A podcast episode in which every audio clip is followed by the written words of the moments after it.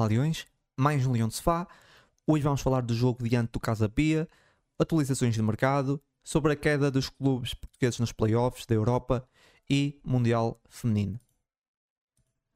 Vamos aqui ao Casa Pia Sporting. O Sporting já não perde diante do Casa Pia desde 1930 no Campeonato de Lisboa, na altura o já demolido, uh, no já demolido Campo do Restelo, embora o Casa Pia uh, a marcar há oito jogos consecutivos ao Sporting, uh, 11 se juntarmos amigáveis, temos que ter em conta que também essas duas equipas uh, ficaram largos anos sem se enfrentar. Hoje no Estádio Municipal de Rio Maior o Sporting volta a sofrer, mas continua a ganhar. Em relação ao 11, Daniel Bragança ficou de fora depois de um choque nas costelas no último jogo, não será uma lesão grave, em princípio poderá já estar disponível no, no próximo jogo. Nuno Santos de volta para a ala esquerda, Gaio na ala direita e na frente tivemos a dupla Guiocres e Paulinho, acompanhados por Marcos Edwards. Ângelo. Olá Mário, olá Leões, é bom estar finalmente de volta depois de, de um mês fora. Uh, sim, foi, foi um, um, jogo que eu acho que aquele, aquele chavão de eh, que se costuma dizer que valeu pelos três pontos, acho que se, que se aplica bem. Um, a exibição pareceu-me positiva. Aqui a única, a única coisa que eu, que, eu, que eu realçaria, se calhar, como, como negativo ou menos positivo, é, é a instabilidade que a equipa continua a demonstrar na, no lado no, mais, mais no, no, do, do, componente psicológico da equipa quando, quando sofre um gol, tu falaste disso um, a semana passada quando, quando nos deixámos empatar com, com o Vizela em casa depois de um jogo em que dominámos completamente e, e esta sexta-feira voltou a acontecer, o Sporting tinha o jogo uh, perfeitamente controlado, se bem que não sei se pode dizer que um jogo que está apenas 1 a 0 está, está controlado, mas o Sporting estava, estava, esteve claramente por cima do jogo, com, criou várias op, op, oportunidades de golo para, para dilatar a vantagem. O Casa Pia também a espaço esteve mais na segunda do que na primeira parte, teve algumas, al, alguns momentos de perigo, mas depois no, no lance do, do empate do Casa Pia nota-se que a equipa fica muito instável. Por sorte, ou aqui sorte barra mérito, uh, conseguimos depois, uh, muito, muito pouco tempo depois do, do gol do Casa Pia, voltar à vantagem, o que eu acho também permitiu que a equipa não, não se afundasse psicologicamente como, como aconteceu no passado. Tivemos, tivesse, tivemos esse mérito. Uh, mas depois o, o, o, final do jogo, os últimos, diria, 10, 15 minutos, é sempre aquele jogo típico do Sporting em que os adeptos não podem. Já, já, já há uns tempos que não, não conseguem ir para um jogo completamente descansados e estão sempre com o coração na boca porque o Sporting está sempre muito perto de, de sofrer o empate uh, ou, ou, ou fecha-se muito e retrai-se muito no, nos momentos finais do jogo e é sempre ali um são ali momentos muito, muito estressantes por assim dizer mas o que conta é que o Sporting continua para já 100% vitorioso com, com 6 pontos. Portanto é este o caminho e, e, está a fazer se calhar relembrar um pouco aquilo que foi a época do título do, do Sporting em, em jogos muito, muito sofridos uh, com alguma estrelinha, por assim dizer, e, e, esperemos que seja um bom presságio para, para o que aí vem, mas sinceramente, como adepto, gostava de ter jogos um bocadinho mais relaxados, se calhar como tivemos, por exemplo, o, a primeira parte do jogo contra o Vizela, uh, do que estar constantemente com o coração na boca a ver que, que as coisas não vão, não vão correr bem, mas para já é um início de época bom, 100% vitorioso e, e a manter este, este, este ritmo para, para o resto do campeonato. Sim, eu, eu, concordo, mas não acho que tenha sido bem. Aqui não acho que tenha sido estrelinha. Um, também não, em nenhum momento senti que a vitória pudesse escapar. Uh, acho que, falando do jogo, o Sporting apresentou um jogo competente, principalmente nos posicionamentos, sem dar grandes oportunidades ao Casapia. O Casapia não estava a encontrar um, espaço, já o Sporting a encontrar bem o espaço e de forma inteligente para chegar com perigo, mesmo não fazendo assim um jogo uh, brilhante a nível individual, não fez. A verdade é que na primeira parte o Casa Pia até tinha mais remates que o Sporting, mas o Sporting foi, foi bastante mais perigoso nesses, nesses remates. Um, não teve assim muitas oportunidades para explorar o contra-ataque, as alas também não, não estavam, não foram muito ativas, tanto por jogar como no Santos, e o meio campo também me pareceu um bocado apático ofensivamente. uh, mais na primeira parte, falando no meio campo. Uh, mas na frente o Sporting conseguiu ligar, uh, conseguiu ligar bem, tal como no último jogo. Uh, muitos passos progressivos para o Guiocas, que, que iam resultando também em boas situações. até aqui uma, uma, um dado foram mais que no último jogo, tinham sido 20 passos progressivos, nesse aqui foram 24, segundo a Goal Point. Uh, à segunda jornada, na época passada, o, o jogador que, que, recebia mais passos progressivos no Sporting era o Pote com, com 24 e, e na Liga o Rafa com 30. À segunda jornada, Guiocras tem 44. Uh, é, é, muito. Uh, há aqui essa, essa procura muito de profundidade também do Gyökeres, bons passos, da, seja da defesa diretamente para o, para o que, que, muitas vezes também dão, dão resultado com esses passos progressivos. Um, e essa, essa tem sido a principal forma de ataque no Sporting nessa, nesse início de, de campeonato. Pronto, o caso da Pia depois, depois aparece hum, tanto no final do, do primeiro como do segundo tempo numa altura em que também se notava que havia mais a vontade depois de segurar do que tentar aumentar pela parte do Sporting. Eu acho que principalmente no fim do jogo o Sporting de uma forma inteligente também e com alguma maturidade a saber gerir o, o jogo. Eu, eu, não senti que o, o, resultado fosse escapar como eu tinha dito, porque o Sporting foi, foi inteligente da forma como, como geriu. Às vezes também é preciso ter essa maturidade, não é só pegar na bola e ir para a frente sem, sem critério. Depois podemos arriscar a, a, perder, podemos marcar um gol, um gol que mata o jogo, mas também podemos perder e, e deixar escapar a, a, a, vitória. Por isso, eu acho que o jogo apresentou alguma maturidade, o Sporting foi inteligente, foi competente, como eu disse, mas, mas é isso, não houve, não houve foi brilhantismo a nível individual, uh, mas, mas o Sporting fez o suficiente para ganhar. Não sei se queres dizer mais uma coisa ou avançar aqui aos golos. Sim, podemos, podemos avançar sei se querias complementar alguma coisa que eu tinha dito. Eu, eu, eu, concordo com a análise aqui, lá está, era, era o que eu estava a dizer. O Sporting sim teve, sim. teve sempre o controle do jogo, mas é, é complicado teres o controle do jogo quando estás a vencer por 1-0, um não é? Aconteceu a semana passada com 2-0, quanto mais com, um, com um 0 estás sempre a um é lance é, de. Que eu, também temos que ver que o Sporting aqui não permitiu grande coisa. Um... É verdade, é verdade. O Sporting mas ainda assim, pouco. lá está, permitiu o empate, não é? Permite, sim, permitiu uma, uma oportunidade que, resulta no, no empate. Um, aqui avançar para, os uh, falando dos golos, os, os, três golos, curiosamente, os três ligados ao, ao Paulinho e os três estão mesmo todos do, do jogo, os dois do Sporting e do, do Casa Pia.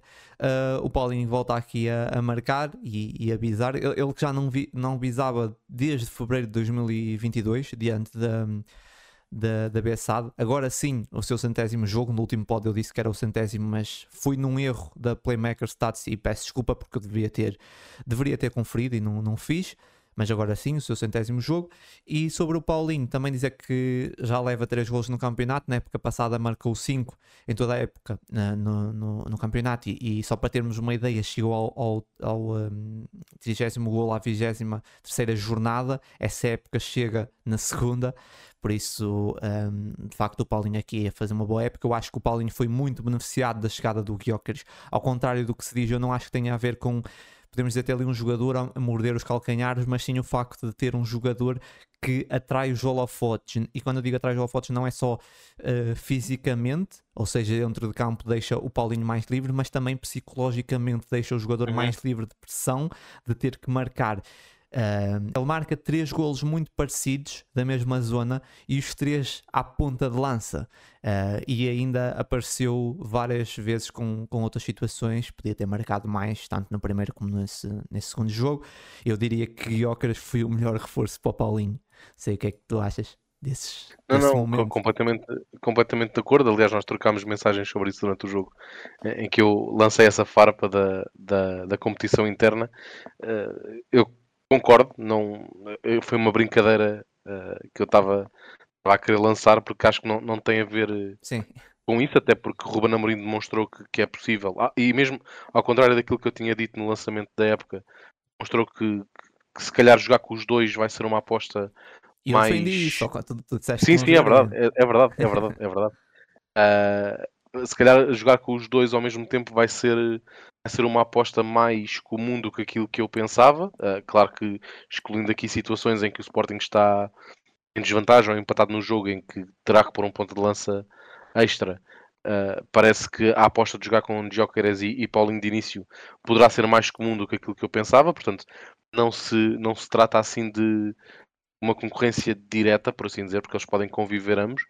Uh, Parece-me ser isso que tu disseste e que o próprio Ruben Amorim disse no lançamento do jogo, um, que é um pouco retirar os holofotes do Paulinho e ter aquela pressão acrescida sobre o Paulinho uh, por ter porque lá está nós aqui em Portugal ainda vemos muito o futebol eu acho que de uma forma muito antiquada em que eu, eu já disse isto aqui também no Sim. podcast em que olhamos para ok, o ponto de lança é que tem que marcar, os outros não, os outros, os outros têm, os defesas têm que defender, os médios têm que criar, os pontos de lança têm que marcar e, e, o futebol já deixou de ser isso há, há muito tempo uh, com, com exceção de jogadores que eu acho que marcaram a nossa, a nossa era, como Ronaldo, Messi, Lewandowski, Alan. Um, exemplo são... de como os avançados também têm que defender é o gol do Casa Pia. Exatamente, exatamente. E à exceção desses jogadores que, que eu acho que 90% do seu contributo para o jogo é marcar, uh, acho que não é o caso de, de, de grande parte do, dos jogadores e dos ponta de lança ah, atuais.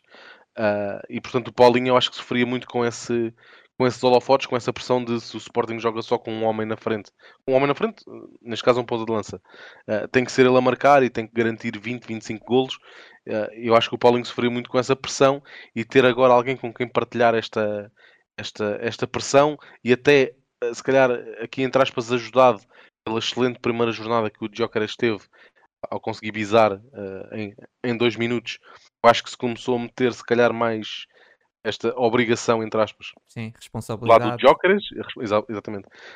E agora vamos ver como é que o Jokeres consegue responder a isto. Uh, se passar aqui dois, três, quatro jogos sem conseguir marcar, vamos ver como é que o Jokeres consegue dar resposta também a essa pressão. Não, vai, até vai pode ser para os dois, porque vai sendo partilhado. É isso, é isso, é isso, é isso. Esperemos, esperemos, que sim.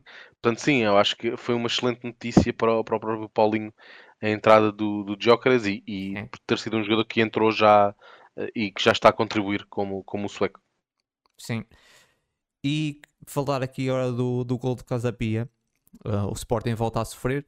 Uh, nessa, nessas duas jornadas são 5 golos marcados e 3 sofridos eu diria que os três por detalhes, falando aqui desse, desse golo, um, o Fernando Varela do, do Casa P ultrapassa o Paulinho, como há bocado falei, como, como tu disseste, o, o, o ponta de lança não é só, o avançado não é só para, para atacar e, e, a defesa começa no, no ataque, muitas vezes, ou no, pelo menos naquele primeiro homem.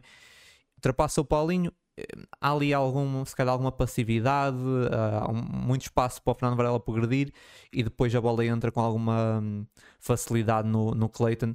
Um, alguma uma má abordagem também do, do, do Coates que, que temporiza ali um bocado a forma de, de, atacar a bola, se calhar à espera que o, que o Clayton estivesse fora de jogo, mas, mas não estaria, obviamente, porque estava mais, estava, estava obviamente à frente. Uh, até eu estive a rever o lance e reparo que o o Diomand até avisa do movimento do Clayton. Ele estica o braço e, e, e tenta avisar, mas o, o, Paulo, o Coates, não sei se ouviu ou, ou, não percebeu, e demora um bocado a fazer-se aquela bola. E depois o, o Clayton também com uma boa finalização. Um, mas é, é, essa, essas duas jornadas dá a ideia que o Sporting ou está a atacar e, e consegue tirar a bola e, impedir que, os, que as equipas criem chances de gol, ou o Sporting sofre. Tem, o Sporting parece que está a defender bem a atacar. Quando não está a atacar, tem, tem tido essas dificuldades por pequenos pormenores. Não sei o que é que tu tens a dizer sobre esse, esse golo, que eu acho que é um golo. Um golo esquisito, de certa forma, né, de análise. É, é um, é um golo esquisito. Eu acho que hum, a explicação do golo está, está um pouquinho nesses três momentos que tu falaste. Primeiro, a saída de pressão falhada do, do Paulinho, que, que não consegue pressionar o Fernando Varela na, na saída de bola. É, uma, é um golo estranho, até porque lá está, é, é um, um posicionamento muito avançado do, do defesa central do, do Casa Pia em campo e que não seria, não seria de esperar num jogo do Casa Pia frente ao Sporting que tivesse os centrais tão, tão subidos naquele momento. É uma boa saída de bola do central do Casa Pia. Depois parece-me haver ali um buraco muito grande no, no meio campo em que tens o Pedro Gonçalves e o Morita um, a ocupar terrenos uh, muito próximos entre si e a deixar ali um, um buraco por onde a bola pode entrar. E depois por fim parece-me parece Ah, haver. desculpa, desculpa. O Morita está mais para a esquerda e o Pedro Gonçalves está ah, do outro lado da direita. Estão os dois Certo, muito mas- abertos. Não, Pois não, não exatamente, não, não. estão Quando eu, próximos. digo, Estão os dois. quando eu digo próximos, estou, sim, foi uma má escolha de palavras. Estou a dizer que estão Ok, a, ok, ok.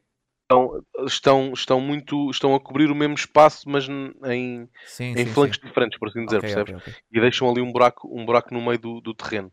Ah, e depois, por fim, parece-me haver a, a tal má colocação do, do Coates na definição da, da, da linha defensiva, que coloca o Cleiton em jogo. Ah, eu também já, já, já li e ouvi algumas análises e aí discordo completamente.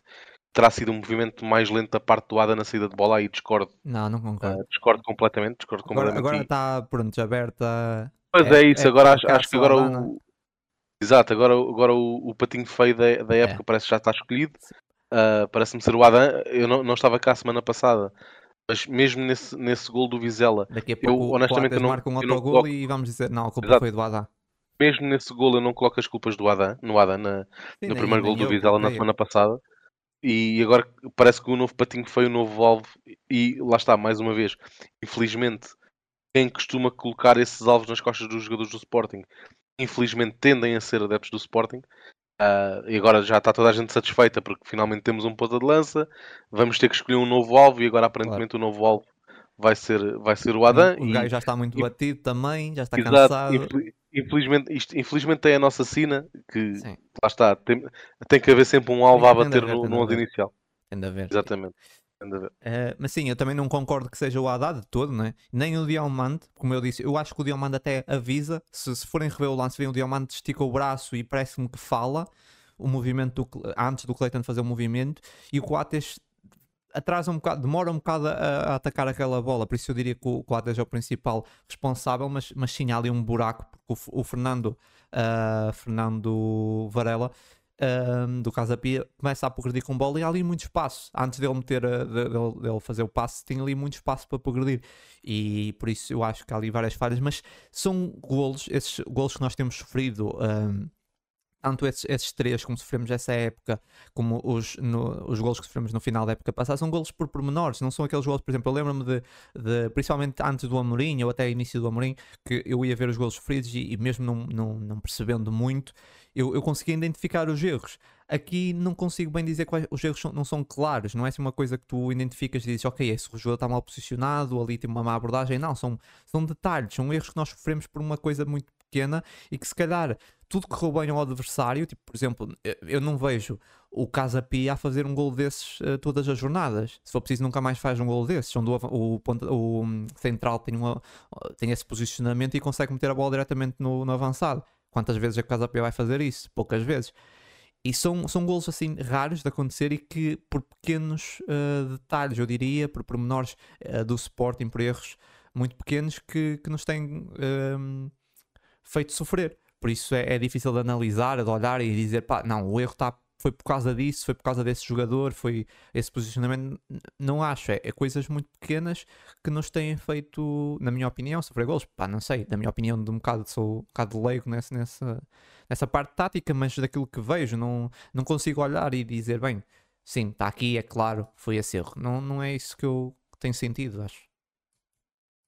Sim, percebo. ah, o, o- o primeiro é, é preciso, de certa forma, existir sempre um, um erro ou, ou- ou um demérito da defesa para acontecer golos. Não é? claro, claro que os golos também originam, obviamente, de, de- do mérito da, de quem ataca, mas também tem que haver, chamemos-lhe uma falha ou, ou alguma desconcentração em algum momento que, que, que- dê origem a esse golo. Aqui, excluindo, se calhar, um, um remate longe indefensável, e aí não, não há nenhuma falha de defesa. Em, em lances corridos, como foram os lances do, do- dos golos que o Sporting sofreu esta época, tem que haver sempre alguma descompensação da defesa, alguma falha na pressão, o que seja, que aconteçam sempre. Agora, e, esses vão sempre acontecer, e, e- e vamos ter ainda mais lances em que existe alguma falha ah, da defesa que não vão dar origem a gol, não é? Claro. Ah, estes têm, estes têm, têm que sempre que acontecer. Aqui pareceu-me claramente que são estes pontos que nós, que nós Mas acaba por Ah, ser, se reparares, uma, uma falha do, do Paulinho, um, um pormenor que É, de repente resulta num gol, estás a ver? Quantas vezes é que Exato, isso vai aqui, acontecer, é? aqui, aqui o que me sucede, e não é só isso, aqui o que me sucede, entre aspas, mais neste, neste gol que o Sporting sofreu é que me pareceu foi uma conjugação de fatores, ou seja, o, o Sim, Paulinho sim, sim. teve que falhar na saída de pressão, teve que haver aquele buraco no, no meio campo causado pelo Morita e pelo Pedro Gonçalves e depois a descompensação na linha defensiva. Portanto, pareceu-me aqui vários fatores E, que eu acho que não o bom vão passe do, do Fernando Varela e a boa finalização é do Clayton. passe. Do Clayton. Exatamente, exatamente. Eu acho que são É- aqui vários fatores de falha que eu acho que não vão Clayton ter. é, é bastante boa. É muito boa, é muito boa. é Sim. muito boa. Não metendo em causa a qualidade do jogador, mas não sei se ele faria muitos dessas se tivesse várias É- é- é um oportunidades. jogador-? É, É um é- é jogador uma- que está, está on fire, né? Esta época acho que tem 4 gols em 4 jogos, portanto está, está a arrancar muito bem Sim, sim. a, a temporada. Ahm, e pronto, é, é isso. Acho que não foi um grande jogo do Sporting, mas foi um jogo onde o Sporting, eu diria que fez o suficiente para ganhar. Acho que quanto a isso não há muito a dizer. Não foi um jogo, como eu, como eu já referi, de brilhantismos individuais, mas coletivamente a equipa parece-me que foi competente.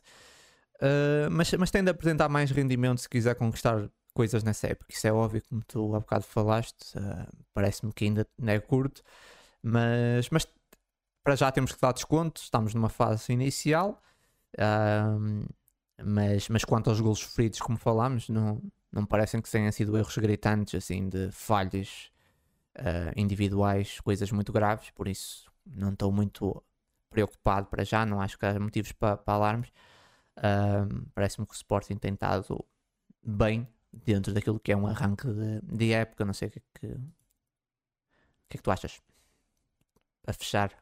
Sim, pa- parece-me ser uma equipa que está mais. ahm, está, está, está com mais soluções, está com mais alternativas e acho que, que o ataque ao mercado este, esta época ah, foi, foi muito nesse sentido de, de, mais uma vez, e eu, eu olho muito para este mercado como para o primeiro mercado do, do Sporting da, da era Ruben Amorim, em que o objetivo foi mesmo trazer jogadores não que substituíssem jogadores que já, que já existem no Sporting, mas jogadores que trouxessem outras características, que permitem ao Sporting atacar os jogos de forma diferente e ter muitas rotinas diferentes, uh, muitas formas diferentes de atacar. E eu acho que, que, que nós vemos com, com o Vitor Jóqueres que se calhar no passado optava-se por contratar um jogador com, com, com características semelhantes ao Paulinho para conseguir rodar com o Paulinho. Uh, não foi o que aconteceu com o Vitor Jóqueras. São jogadores completamente diferentes.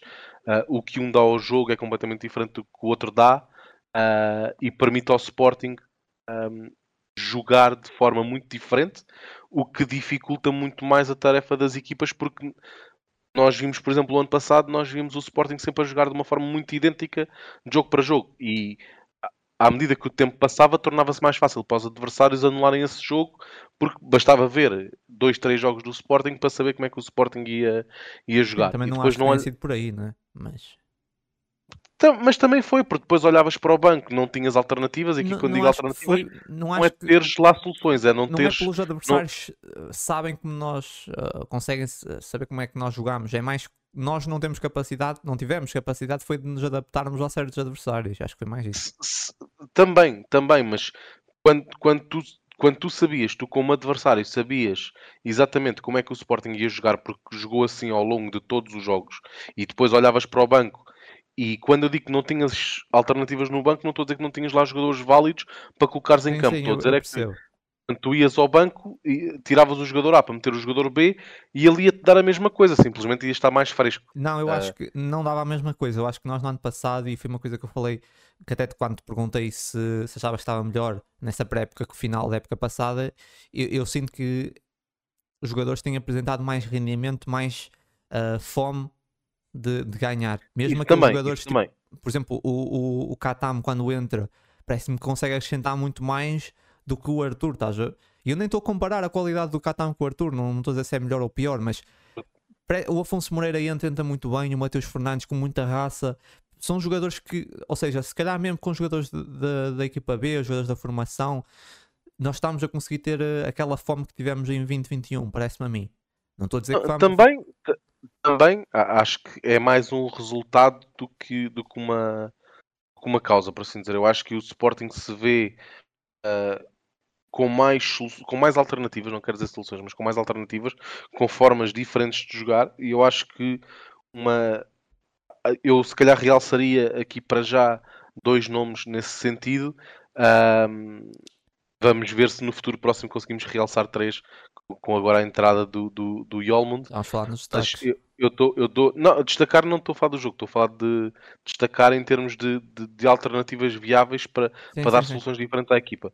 E, para mim, claramente, Jóqueres, porque é, é um jogador completamente diferente de tudo aquilo que nós tínhamos no nosso, no nosso plantel e permite aqui formas de jogar diferente, principalmente a jogar ao mesmo tempo que Paulinho, portanto, permite atacar os espaços de forma diferente, que tu não conseguis atacar antes com o Paulinho.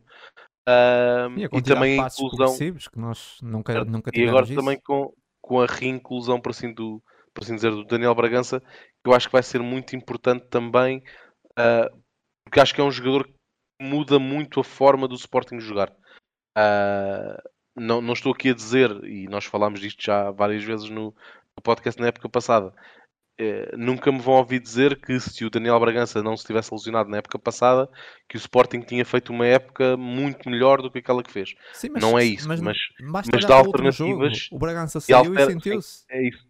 Alternativas, dá alternativas e mais do que dar alternativas, ele, ele consegue mudar a forma como o Sporting joga.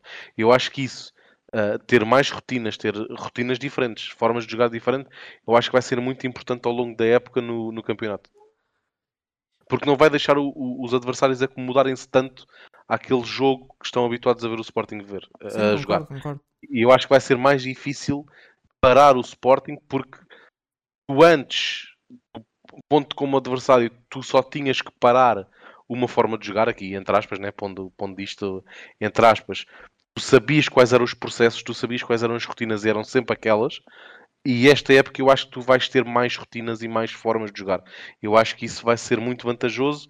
Claro que à medida que a época vai avançando, isso vai esbatendo, obviamente, mas pelo menos neste início de época, um, eu acho que, que, que os, os, os, adversários do Sporting ainda não estão preparados para verem todas as nuances que o Sporting está a preparar e eu acho que nem todas essas nuances uh, já foram apresentadas. Por exemplo, eu acredito que vamos ver em jogos oficiais, uh, não sei se como experiência, não sei se para, se para, para, conseguir colmatar algumas lesões, suspensões, etc. Eu acho que ainda nos falta ver aqui, eu acho que nós vamos ver uh, o Gonçalo Inácio jogar no meio campo, vamos eventualmente ver alguns momentos do Sporting a, jogar, a abandonar. Sim. Não sabemos sistema... se é para continuar dessa forma, mas. Eu acho, eu acho que, que, vamos ver aqui algumas novidades que eu acho que vão um pouco baralhar os adversários e, e que explicam esta. Eu acho lá está.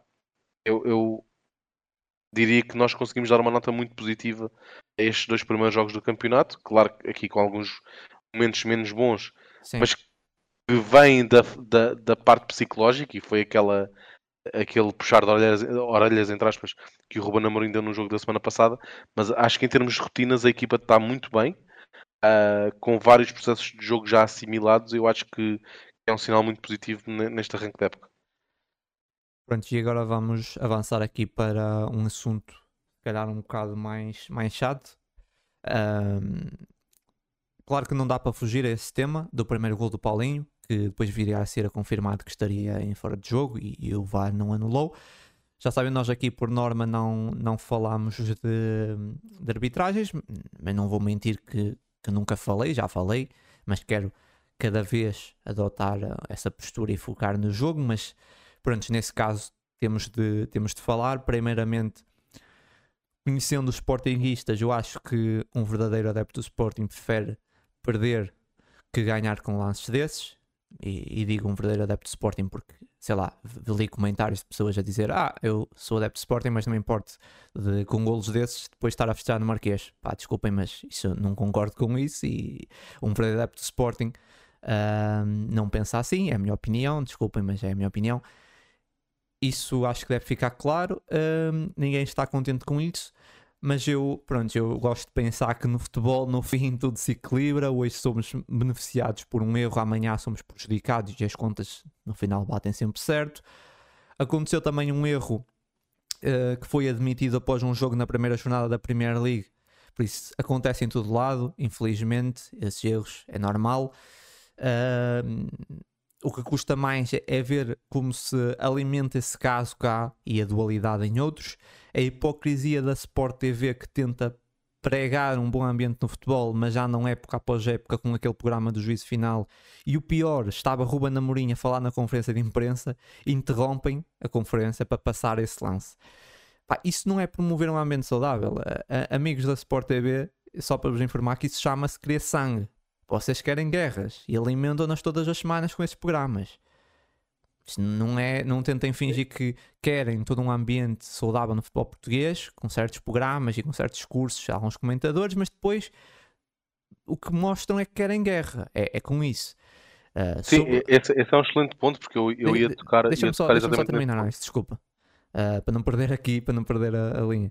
Sobre, sobre, a dualidade, eu, pronto, não quero parecer que estou aqui numa vitimização, uh, porque eu nunca digo nada quando somos prejudicados, de algumas vezes que já fomos recentemente, Uh, nem o Ângelo aqui falou de algumas coisas, mas quando temos um campeonato que é prejudicado com 4 expulso e ele é que sofre um pisão, uh, fica complicado entender alguns comunicados. Dito isto, uh, para a semana, se for preciso, temos um lance duvidoso contra nós, pá, e segue jogo. Eu, sinceramente, durmo de consciência tranquila em relação ao meu clube. não quero ganhar a qualquer custo. Pá, sim, houve um erro Uh, não há nada a fazer. Se vamos puxar a fita atrás, bem, temos muitos erros contra nós para falar por isso não vamos por aí.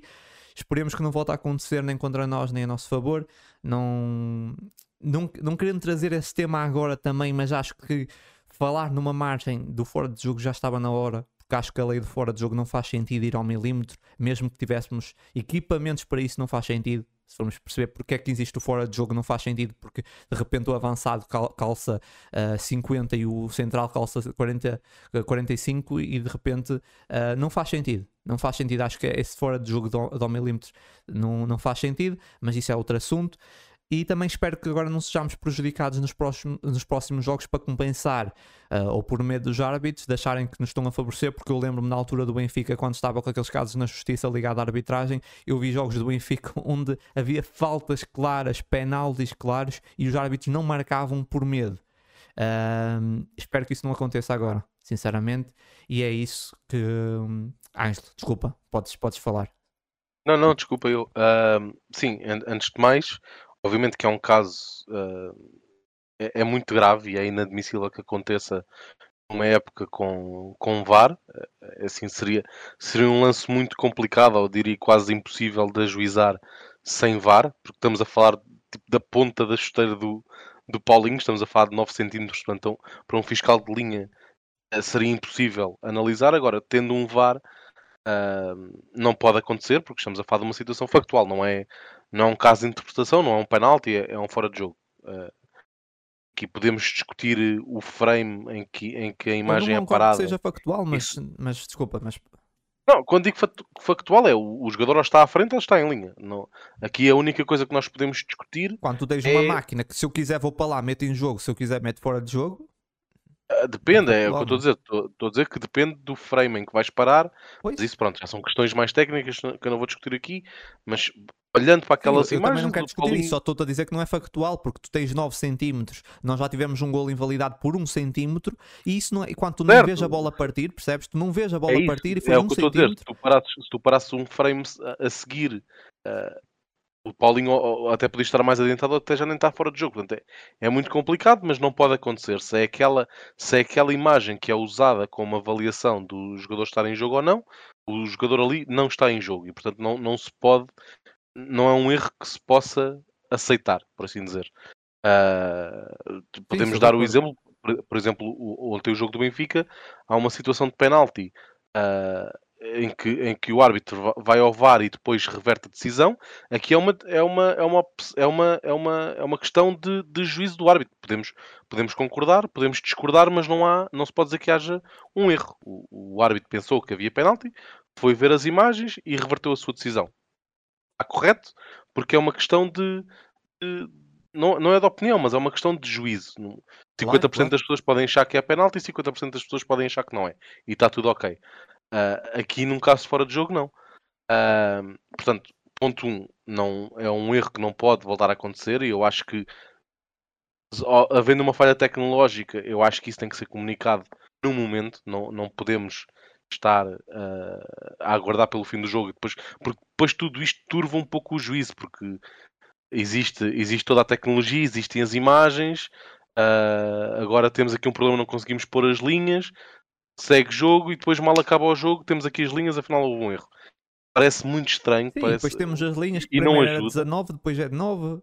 Pois, Se não, não se vais ajuda. ver bem, se calhar já, é- Não já ajuda. é 5. Pá, percebes? O, o ponto, o ponto aqui importante, ou os pontos aqui importantes, eu acho que se tu não trouxesse esse ponto, eu ia falar dessa, dessa falsa moralidade que, que os mídias portugueses ah, querem trazer para, para a baila como, como quase paladinos do, do, do bem-estar e, e, do, e do ambiente saudável, que são muito ávidos a criticar eh, eh, jogadores, treinadores, dirigentes pelo mau ambiente que se vive quando depois são os próprios, e eu acho que é lamentável, eu acho, eu acho que a coisa mais triste no meio disto tudo se- é, é assistir à conferência de imprensa do treinador do, Casa Pia, do, do Filipe Martins, que teve uma postura incrível. E, aliás, é, te- tem essa postura desde, desde a época passada e acredito durante toda a sua carreira te- teve essa postura, uma, uma postura super correta, ah, que na conferência de imprensa disse é um erro, podia ter acontecido connosco.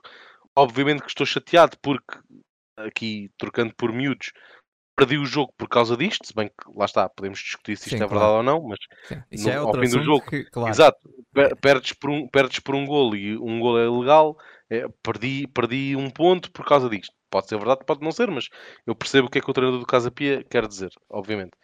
Mas diz, pá, segue jogo, podia ter acontecido a nosso favor, aconteceu contra, não vou falar de arbitragem, e depois tu tens os jornalistas todos na, na conferência de imprensa, ouvem um treinador dizer isto, o treinador que é o mais lesado ah, deste, deste assunto, e as perguntas que fazem é: então, mas não está chateado? Então, mas não está Sim. revoltado?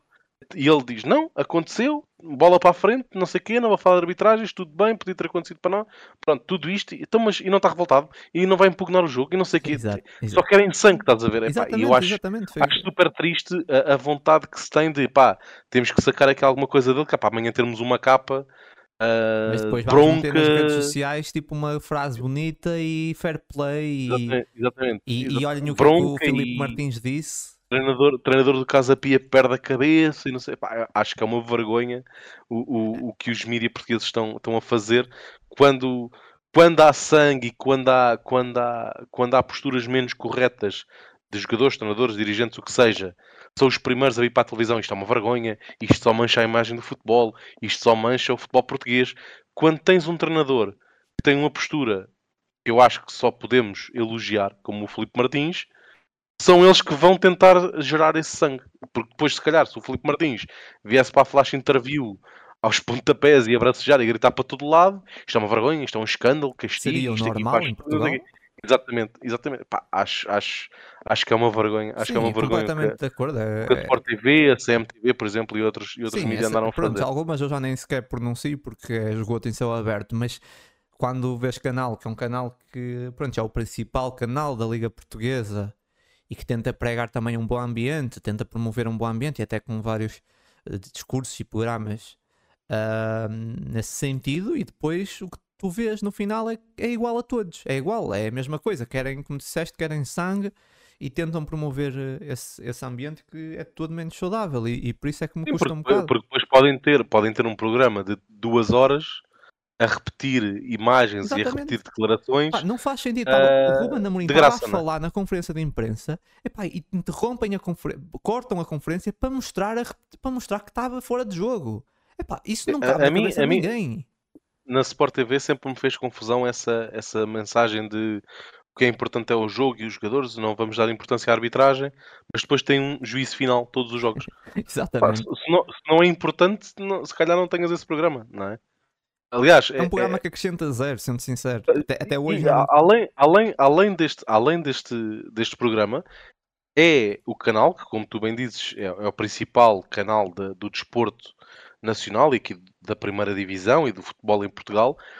E se, se, se vocês assistem, acredito que sim, se assistem ao- aos jogos na Sport TV, mal acaba o jogo, tu em rodapé tens sempre lance do golo é bem ajuizado, existe penalti na área Sim. ao minuto não sei o quê, existe fora de jogo. E, e em 90% dos lances são casos que obviamente não há caso nenhum. Tens, tens um golo que não está nem sequer perto de haver fora de jogo e tu tens lá um, um rodapézinho a dizer o jogador X estava em fora de jogo no lance. Sim, não, exato. toda a gente É- viu que não. Estava 5 metros em jogo. Não, não, não percebo. Existe penalti, foi bem ajuizado, devia ter sido expulso. Pá, e depois vêm todos engravatados dizer: não, não, isto o que interessa é, é o jogo, a tática, os jogadores. Mas são os primeiros a fazer este. este a, a- a querer ferir, a querer sangue para, por para ter, para temos- ter base. temos é, esse, esse ambiente no futebol português também vai um bocado daí, não é? É, infelizmente. É, eu, eu percebo que seja mais fácil, não é? Do que Claro. de facto ter algum trabalho de investigação, debate interessante, vai dar mais trabalho E do menos, que, olha, temos aqui, claramente. tem- temos, aqui, temos aqui um hot take de um treinador que se sentiu prejudicado pela arbitragem e chegou à conferência de imprensa e disparou para todo lado. Pronto, vamos falar 3 horas sobre isto e ninguém teve trabalho, vamos só mandar apostas pescada. Bem, mas não, não estando a querer muito, porque agora parece, pode também parecer um pouco desviar as atenções daquilo que aconteceu. ah, volto, volto a dizer, ah, acho que é um erro que não pode de todo acontecer. Sim. Acho que mais uma vez podia ter sido algo mitigado ah, se houvesse as tais comunicações do, do VAR no jogo. Em- Embora, embora aqui não, não é o que se trata, porque não, não, não sei, mas não, não trata a ver com comunicação, porque foi uma falha do sistema. Não- acaba por não ser um problema de comunicação.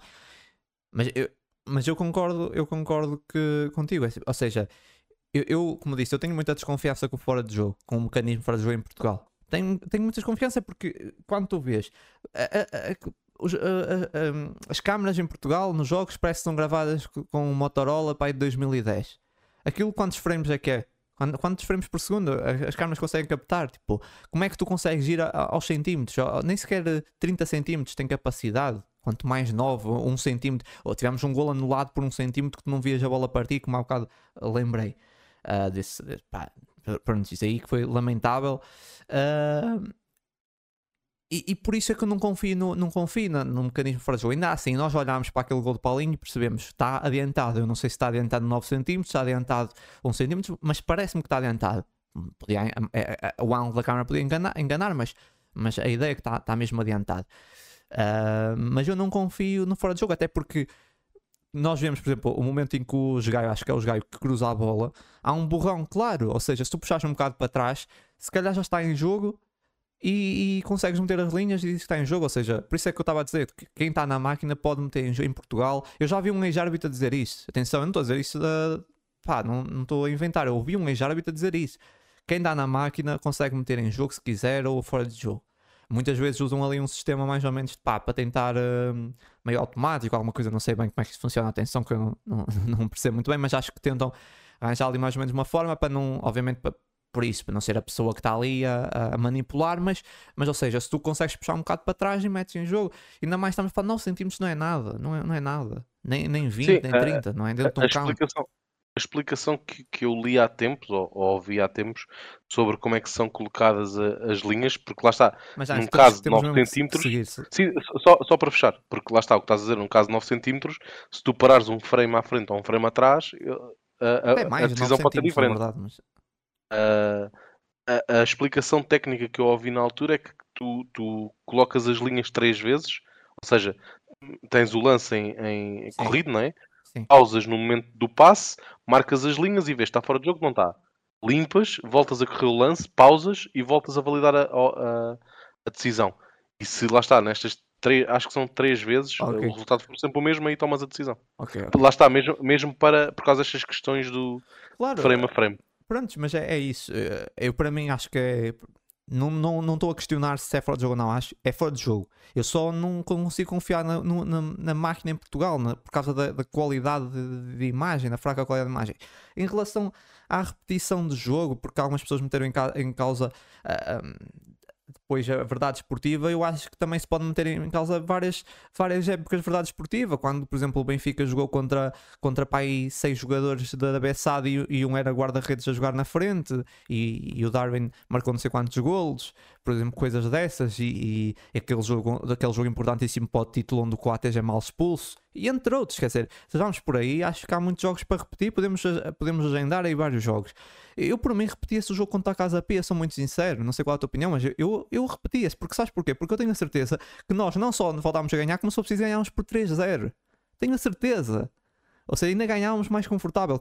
Como, eu estou tão tranquilo em relação a isso, pá, se quiserem repetir o jogo, pá, à vontade. Só é um bocado complicado a nível de calendário agora, mas para mim repetia-se o jogo. Tudo bem. Agora, abrir era um novo precedente. E a partir de agora, pá, iam haver muitos jogos para repetir com o Porto e com o Benfica. Isso, isso aí não temos dúvidas. Podes, Ângelo, para terminar. Não, por mim está. Tá não, não sei se queres comentar mais alguma coisa, posso de, deixar-te aí. Porque ainda temos aqui alguns não, não, temas, mas. Podemos, por mim podemos, podemos passar. Não, agora vamos ao, que, vamos ao que importa. Já temos aqui a falar um bocado de, disso de arbitragem, desses lances. Eu não gosto muito de falar disso, mas, mas vamos agora ao que importa. Vamos ao, aos jogadores e vamos aos destaques. Ângelo, os teus destaques positivos. Uh, bom, como MVP, eu acho que é, é inegável, né? que tem que ser Ricardo. Estou a brincar. Paulinho. Uh, dois dois yeah. golos, um, a finalização, Podia. A finalização do primeiro gol é, é, é, excelente, um remate de primeira pé esquerdo em resposta a um cruzamento do, do, de Ricardo Gaio. Um, depois no segundo, no segundo golo, também um, um golo uh, com, diria quase um golo à, à, ponta de lança em que vai quase roubar a bola ao, ao companheiro que, que, ia receber o, o cruzamento e, e, e, consegue colocar a, a bola cruzada no, junto ao poste, portanto, e, e com, com, o mérito acrescido de ter sido pouco depois do gol do Casa Pia, portanto não permitiu à equipa entrar aqui numa espiral depressiva como nos tem vindo a habituar. Uh, e além dos golos, foi, foi um jogador sempre muito importante no, nos apoios. Mais uma vez, lá está, uh, jogar com Paulinho e Jóqueres ao mesmo tempo permite-te ter uma saída de bola na profundidade com Jóqueres ou ter uma saída apoiada com Paulinho. Eu acho que isto vai ser muito importante ao longo da, ao longo da época. Um, e depois, como destaque positivo, também acrescentei Jokeres, porque foi, lá está, muito importante a trazer bola para a frente, a trazer jogo para a frente muito rápido, muito forte na, no ataque à profundidade. Uh, é um jogo que se farta de levar porrada dos defesas, uh, porque guarda muito bem a bola de costas e, como é um jogador muito grande, muito largo, consegue depois rodar e seguir em progressão. Um, é um jogador que, se, que, que, que, está, está a entregar aquilo que se perspectivava que vai ser um jogador que vai martirizar muitas linhas defensivas dos, dos adversários, vai, vai cansar muito os defesas, vai, vai ser muito vai ser muito polarizante, vai, vai sempre ter um, dois centrais agarrados constantemente a si e, e, e consequentemente abrirem espaço para, para os outros homens da, da frente. Eu acho que fez aqui não, infelizmente não marcou, mas teve esteve envolvido no início do, do lance do primeiro golo e, e, esteve sempre muito, muito em jogo. Pronto, eu vou aqui de uma forma rápida dizer os meus destaques. Uh, o MVP é o Paulinho também. Depois Victor Guiocas, concordo com o que tu disseste. E é coloquei mais um, o Marcos Edwards, porque acho que teve alguns momentos individuais interessantes. Uh, até acho que foi o mais criativo no jogo. Uh, principalmente na primeira parte, até foi dos mais ativos. Se compararmos com o Jalas, o, o, o, desculpa, o Edwards foi o que apareceu, apareceu mais com alguns momentos. Não acho que tenha feito um jogo brilhante, mas acaba por adicionar destaques positivos. Os teus destaques negativos, Aisle? A destaque negativo, só tinha colocado o pote, mais uma vez.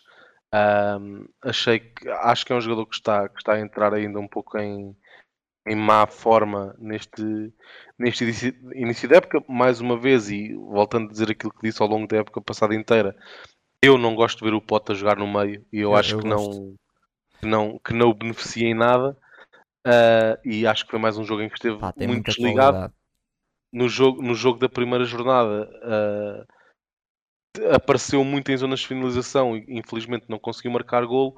Uh, neste jogo eu acho que nem isso teve sempre sempre muito desligado, não, não, não retive na memória assim nenhum lance em que estivesse. Tu dizes sempre que não gostas de, de no meio campo, sempre que ele faz um mau jogo no meio campo, mas quando ele faz um mau jogo atrás, à frente, não, também não dizes que, eu gosto, que não gostas de ver é. na frente. É porque ele tem. Eu, ele eu acho que ele faz menos maus jogos na frente. Não percebes? concordo, é que eu acho que ele no meio campo tem maus jogos, é verdade, também tem maus jogos na frente, mas eu acho que no meio campo tens. Pá, ele consegue dar outra qualidade de passe, por exemplo, leitura de jogo que, não consegue dar na frente. E, e, não, não, não deixa de ter chegada na área. Exemplo, nesse jogo não teve tanto, teve um bocado mais tanto, mas tam, também pelo jogo. Mas, mas por exemplo, no primeira, na primeira jornada e mesmo na, na, na pré-época nós vimos isso. Ele consegue, consegue mesmo no meio campo e na, assim marcar golos. Na, na primeira jornada teve várias, vários lances desses, mas, define mas definiu sempre mal, ou quase sempre mal. Mas, mas isso não é por estar a jogar no meio campo, aconteceu.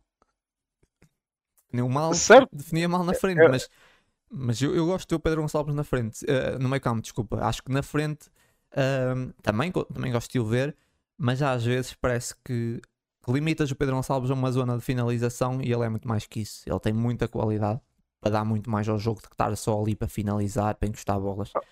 Tem, sem dúvida que tem, e se calhar por ter essa qualidade também o, o nível de exigência, se calhar injustamente, E, e como eu disse, eu acho que, que é gostava- maior. A dupla de Yulman com Pote, falei aqui no último jogo, ah, no- não sei se foi no último podcast, acho, acho que pode ser uma dupla real que, que eu gostaria de ver. é, é possível. A, a- a minha escolha seria sempre Morita e Talvez. mas, mas sim, vejo, vejo acontecer. Aliás, tenho a certeza absoluta que vai acontecer ah, em vários jogos veres, veres Ullman, co- Ullman com pote no meio, sem dúvida alguma. Ah, os meus. E, e- e desculpa, desculpa, só para terminar.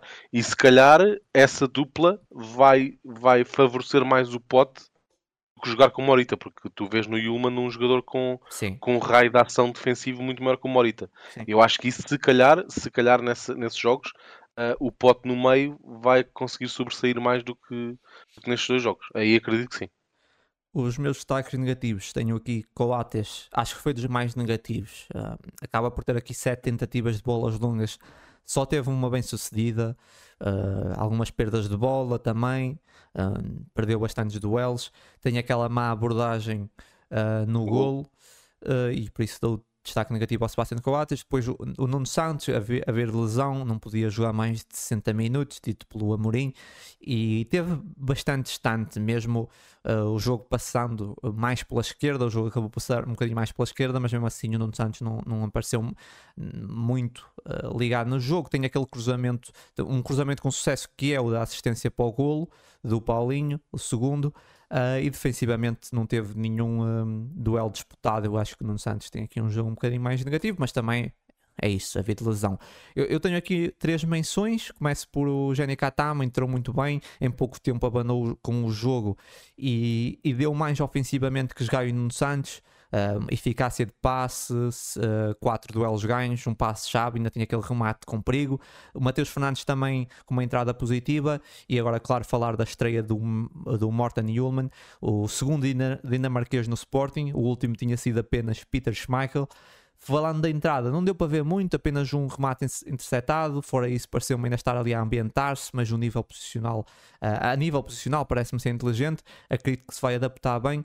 Ahm, lembrando que até o Amorim referiu isso, ele está- estava habituado a jogar numa equipa pequena que defende mais ah, baixo e agora está num clube grande e tem esse processo de adaptação. Eu diria que isso é- vai ser a coisa que, que ele tem que habituar-se, ou seja, passa a jogar num clube que defende mais subido, é um clube grande, tem essa, essa, hum, essa forma de, de defender também, mais se calhar mais intensa, mais, mais pressionante, mas, mas fora isso parece-me ah, um bom jogador, mas pouco deu, pouco deu para ver, vamos ter de esperar para, para falar mais de, de, de Morten Newman. Ângelo, Sim, tenho muita curiosidade para ver o dinamarquês entrar eh, no, no 11, a vê-lo a jogar mais, mais minutos com preponderância na, no jogo, que não, não aconteceu neste, obviamente. Notou-se já ali alguma. Notou-se qualidade, isso é, isso é inegável, e eh, as características que, que estávamos à espera de ver no, no jogador, acho que estão lá e acho que vai ser um jogador que. hum, Não, não sei, não sei se já, acredito que sim, mas não, não consigo garantir que já no próximo fim de semana será, será titular, acredito que sim, mas acho que é uma questão de tempo, mais semana, menos semana, que será um titular sim. absoluto do, do, do Sporting. Pronto, agora vamos até ao mercado. Temos aqui algumas atualizações de mercado. Ângelo, vou ter que pedir para sermos. Vamos ter que ser breves, já vamos aqui com 54 minutos de podcast. Ainda Uhum. temos aqui alguns temas, por isso vamos ter que ser rápidos. Mas vamos aqui então às ahm, renovações. Temos três renovações até 2027: Nuno Santos, Pedro Gonçalves e Gonçalo Inácio. Nuno Santos, Pedro Gonçalves mantém as mesmas cláusulas, 60 milhões e 80 milhões, respectivamente, e temos Gonçalo Inácio com a cláusula que passou dos 45 para os 60 milhões. São, são três excelentes notícias. Aqui o, Nuno Santos, eu acho, em três níveis diferentes, por assim dizer. O Nuno Santos, que é um jogador que, que, que, eu acho que não há nenhum adepto do Sporting que não, que não gosta do Nuno Santos por aquilo que ele entrega ao jogo, pela dedicação que ele dá uh, em todos os momentos e, e não basta isso, também pela qualidade que entrega, como é óbvio. Uh, foi foi uma, uma excelente notícia a renovação uh, daquele que, que, para mim é o, é o lateral esquerdo titular do, do Sporting, sem dúvida alguma. e depois é a renovação e se calhar premiação daqueles que são ao dia de hoje provavelmente os dois maiores ativos do, Sporting. Uh, aqueles que se calhar estarão na calha para ser a próxima, a próxima venda, talvez mais o Gonçalo Inácio do que, do que o Pote. Uh, as equipas portuguesas vivem disto, portanto tem, temos que todas as épocas fazer uma, duas vendas de, volumosas, por assim dizer, e eu acho que estes são os dois principais ativos do Sporting nesse sentido. São dois dos, de, dos melhores jogadores do plantel, dois titulares indiscutíveis e absolutos do, do Sporting. Uh, Gonçalo Inácio seria um jogador que eu veria com bons olhos, e, e, pode também, claro, mas Gonçalo Inácio, por vir da formação, seria aquele jogador que eu adoraria que fizesse carreira no, no Sporting. Obviamente, infelizmente para nós, felizmente para ele, que seria um, um mau sinal caso isso acontecesse. Acho que não, acho que não vai fazer carreira no, no Sporting, ou toda a sua carreira no Sporting, obviamente. Infelizmente para nós, felizmente para ele, diria.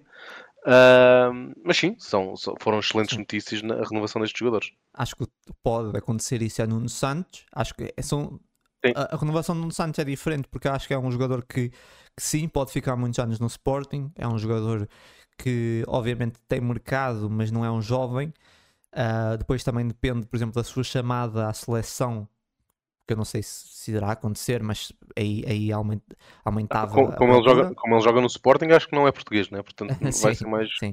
vai ser mais aí, aí aumentava. Depois a renovação do, no geral, as renovações, claro, a do Gonçalo Inácio aumentar na cláusula para 60 milhões, já 45 já era um bom valor, estamos a falar de um central, dificilmente alguém bateria isso, mas 60 aqui mais para segurar, para ter certeza. Eu acho que, só para ter ideia, ideia o Ruban Dias Seu, se nos tem por 50 e tal, por isso é, é, é, era, se batessem a cláusula era uma grande venda. Um, dificilmente bateriam, e aqui. Um, o Sporting a subir a cláusula. Quanto ao Pedro Gonçalves, também acho que é mais esse, esse, lado de tentar segurar. Eu acho que o Sporting tem sido muito inteligente nas renovações. Quando está ali a aproximar de dois anos, um ano e meio, o Sporting renova para não deixar, uh, para não correr riscos de poder perder o jogador a custo zero. Por isso, eu acho que as renovações têm sido muito bem geridas no Sporting e é isso. Acho, acho que nesse sentido não há muito a dizer. Também ter em conta que o Pedro Gonçalves acho que tinha um salário um, ainda, ainda reduzido em comparação com outros jogadores e, e se calhar também não era justo e precisava aqui desse aumento salarial uh, para premiar o jogador por tudo que ele já fez no Sporting e acho que, que é isso. São dois jogadores, o Gonçalo Inácio e o Pedro Gonçalves, são jogadores que obviamente têm muito mercado, não, não deverão sair esse ano, mas podem, uh, se calhar são, são dos principais alvos da próxima mercado, da próxima, de, próxima janela de verão. Já o Nuno Santos, eu olho para um jogador que pode acontecer, até pode chegar, quem sabe, uma proposta da, da, das Arábias, mas eu vejo como um jogador que o Sporting pode aguentar e espero que sim, durante muito tempo, mantê-lo muito tempo, até por aquilo que ele dá à equipa. É um jogador muito importante, trouxe uma raça diferente e, e que nós não tínhamos no, no plantel e, e, subiu muito o nível do, do Sporting. Uh, não tenho mais nada, não sei se queres acrescentar mais alguma coisa. Não. Então, indo aqui ao futebol uh, feminino, temos um, um, empréstimo da Maria, da Maria Ferreira, ou empréstimo ao Torriense. É uma jogadora de 17 anos. No ano passado fez 3, uh, 9 jogos, 3 golos e uma assistência. Um, e também entre equipa B, também jogou algumas vezes na equipa B. É uma jogadora que tem muito potencial, já vem algum. vem desde 2021, 2022 a fazer ali alguns minutos na equipa principal. Ou seja, ela começa logo ali com 16 ou 15 anos a jogar na equipa principal. É uma jogadora, a Maria Ferreira tem muito talento, essa uh, avançada. Um, e, e, vai aqui um empréstimo ao Torriense. É expectável que, que, jogue. Não sei se vai ser titular, acho que não, mas era, era bom que jogasse bastante. Porque eu vejo essa jogadora com muito potencial. Sendo sincero, das jogadoras da, da, da equipa feminina, eu acho que a Maísa e a Maria Ferreira são as jogadoras que eu vejo assim com muito potencial para, para o futuro, com muito talento e por isso acho, vejo com, com agrado esse, esse empréstimo para a jogadora crescer e pronto, esses empréstimos é sempre esperar que, que joguem, claro, para, para continuar a sua, a sua evolução. Tem mais nada? Ângelo, mais alguma coisa que queiras dizer antes de seguirmos para o próximo tema? Não, seguimos para o próximo tema. Então vamos aqui falar sobre hum, a queda das equipas portuguesas em playoffs de acesso às competições europeias. Um, olhar aqui que desde que a Conference League foi criada ainda não colocámos lá uma equipa. Uh, a verdade é que aquilo que parecia ser uma, uma boa competição para o nível médio tornou-se o nosso maior inimigo do ranking.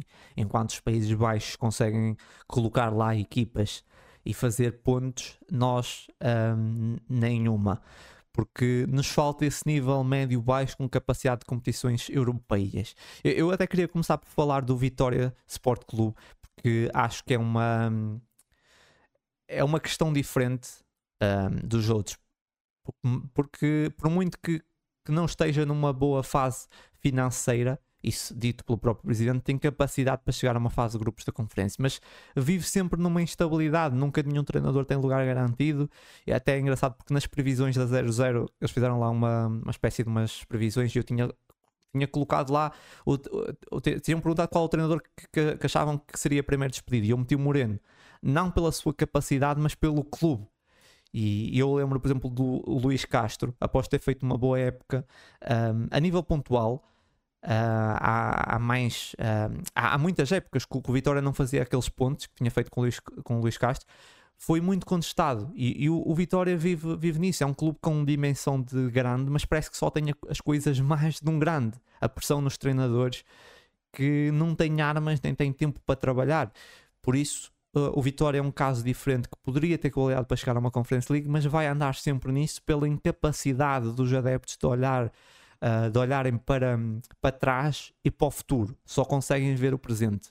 É, acho que isso é a maior crítica que eu posso fazer. Os adeptos de Vitória têm que começar a olhar mais para a frente, só olhar para o momento, porque senão vão andar nisso infinitamente e o Vitória tem capacidade para, para bem mais. Depois, porque é que clubes como pá, o Arouca, Santa Clara, o Gil e outros clubes uh, fazem uma boa época, mas depois não vão além na Europa? Porque sinceramente, nunca conseguem manter uma base nem reforçar-se de forma decente, porque a nível financeiro em Portugal não, não dá, não dá grande encaixe, não é? Ah, às vezes até o treinador mudam, isso também não ajuda. Depois temos, uma, temos uh, ligas 10 ou 15 posições abaixo da nossa que oferecem melhores salários. Temos os quinto, quintos classificados que conseguem ter mais poder financeiro que o nosso quinto classificado, uh, melhores estádios, com mais presença de adeptos. Basta ver o jogo da segunda mão do Arouca na casa do, do Bram a, a massa adepta que, que, que, nós só vemos nos primeiros classificados em Portugal, uh, por isso pagámos um preço de uma liga de três clubes. Uh, mas esse problema já acho que já está enraizado, é um bocado cultural é e acho que a distribuição dos direitos televisivos, como eu já falei aqui num podcast atrás, é uma falácia, não vai resolver nada.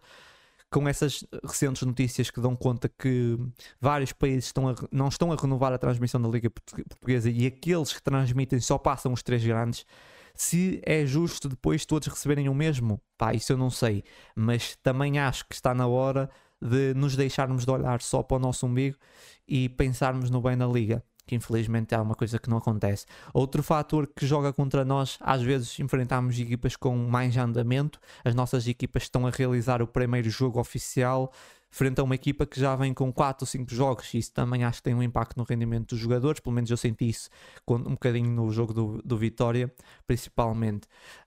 Um, para terminar, Ângelo, eu fiz aqui um apanhado desde 14, 15, todas as equipas que foram aos playoffs e quantas passaram. Um, basicamente, em 9 anos tivemos 30 equipas nos playoffs, passaram 12. Ah, pode chegar a 13 se o Braga passar essa época. 90% das quedas, mais ou menos, são de equipas médias pequenas, embora tanto o Benfica, Sporting e Futebol Clube Porto também entrem nesses números. Um, é, é, era algo que não seria tão preocupante antes de existir a Conference League, onde um, outras ligas metem uh, equipas a fazer pontos um, e, e, e, nós não temos equipas para colocar lá o, o, sexto lugar é cada vez mais distante e nós acho que devemos começar a olhar para as nossas costas, porque nesse momento os Países Baixos estão a, um, estão em quinto, com 52, 52 mil pontos. A França está com 50 mil. Nós estamos em sétimo com 45 mil. A Bélgica e a Escócia e a Áustria um, para já estão a mais de 10 mil pontos, mas estão a fazer uma boa aproximação se nós formos olhar para os últimos, para os últimos anos. Por isso eu acho que é, é preocupante e acho que a Conference League de facto não veio ajudar em nada uh, o, nosso, o nosso ranking. Ângelo. Sim, uh, em relação à, à, Conference League, é algo que nós também já falamos aqui várias vezes na, no podcast. Um, não existe de facto essa segunda linha de, de, de equipas que, que, que, são capazes de, de conquistar pontos uh, na, na, Conference League, qualificando-se para a fase de grupos. Recordar que Portugal ainda não conseguiu colocar uma única equipa na fase de grupos da Conference League uh, desde que esta competição existe este ano, mais uma vez, não, não fomos capazes de o fazer. Sim, acho que é algo que vai, já está a prejudicar uh, o ranking de Portugal na, na UEFA e vai continuar a prejudicar porque depois vemos equipas de, de segunda, terceira linha dos seus países a chegar a fases avançadas da, da competição. Olhando, por exemplo, para a final do ano passado, uh, tivemos West Ham e Fiorentina na, na final. São equipas que nos seus campeonatos uh, lutam ali por um, um sétimo, oitavo, nono lugar. Uh, isso é, isso é, verdade nos seus campeonatos, mas vê o poder financeiro desses não, clubes. Claro, claro que sim, mas, mas eu acho que nós podemos, podemos, podemos fazer esse exercício este ano.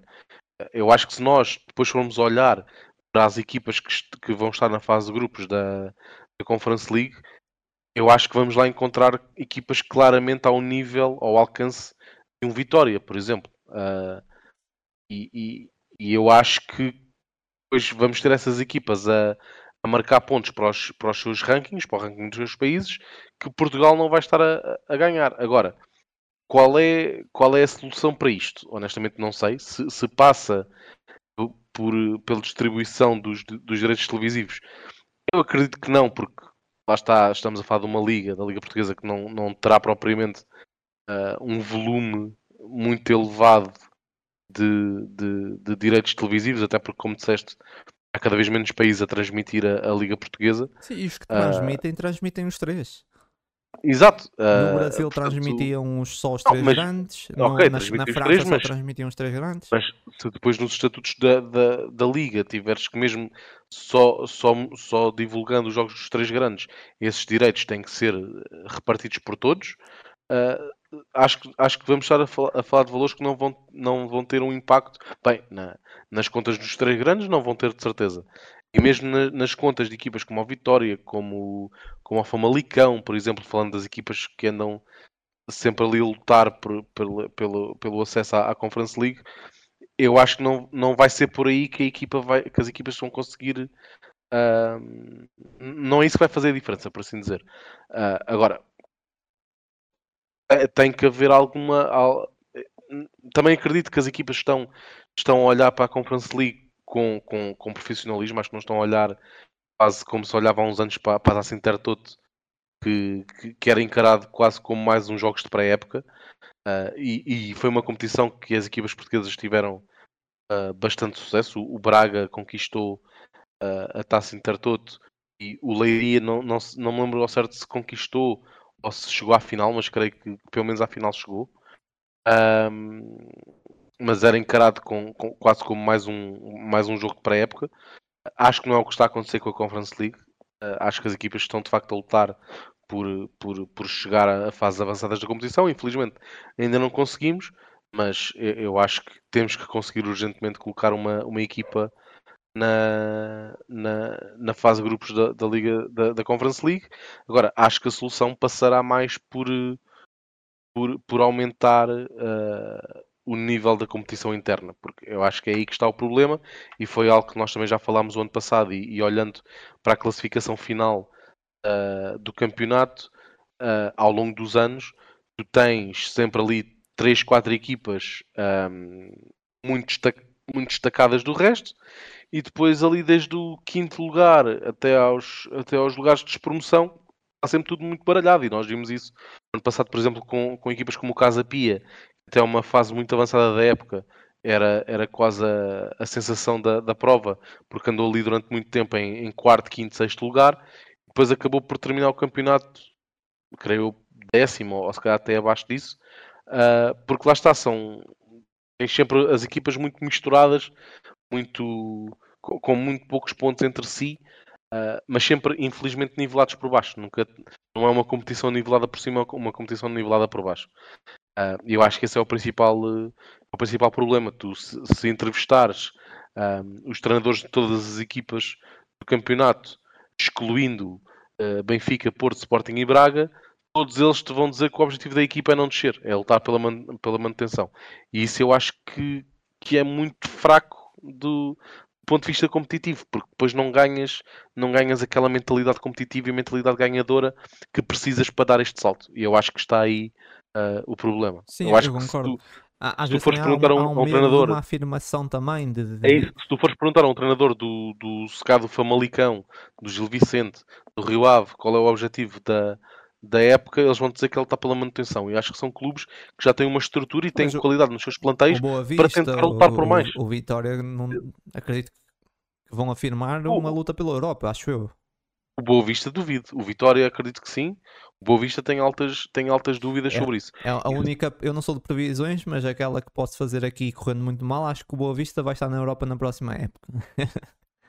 Agora de repente isso pode correr muito mal. É possível, é possível que sim, mas, mas, mas, não é esse propósito que eles apresentam. Pelo menos, se calhar, e se calhar essa mensagem é passada para dentro e depois para fora para baixar um pouco a pressão, dizem que é lutar pela manutenção. Também se pode dar esse Bem, caso. Também mas... me lembro de um jogador que chegou para a Boa Vista e disse que ia lutar pelo título. Também já me lembro. Não foi há muito certo, tempo. Certo. Mas... certo, certo, certo.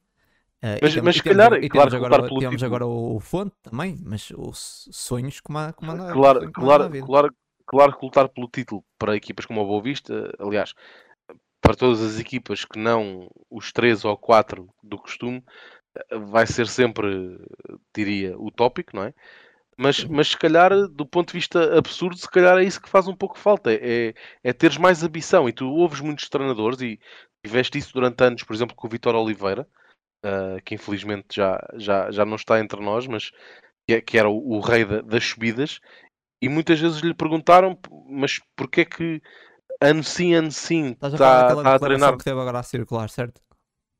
Não sei. Ah, ok, é? desculpa, desculpa. Pensei, pensei que ias citar uma. Porque agora tive, teve aí a circular uma declaração do Vitor Oliveira, curiosamente, por causa dessa eliminação do Europa. É pensei que ia citar, pensei que ia citar. Não, é, é possível, diz-me tu se. Eu não ouvi, diz-me tu se é ou não. Não, não era a ver com isso, só que eu não Pergunta... concordo 100%. Eu gosto muito do Vitor não, não, Oliveira. Não, o que, o, que, o que ele dizia muitas vezes era, e ele, lá está, era o recordista das subidas de divisão, não ele era? Ele falou sobre e o nível das equipas sempre... grandes, por exemplo, estava mais fraco. No geral, estava tudo mais fraco. E eu não concordo.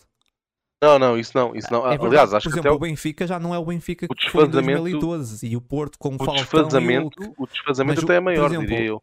O, o Vitor Oliveira, desculpem, só para dizer, o Vitor Oliveira diz assim: ah, isso foi em 2020. O Sporting está muito mais fraco, o Benfica também. Aliás, o Porto e o Benfica mais fraco e o, o Sporting já nem se fala. Primeiro, isso envelheceu mal, porque hoje o Sporting é dos Sporting.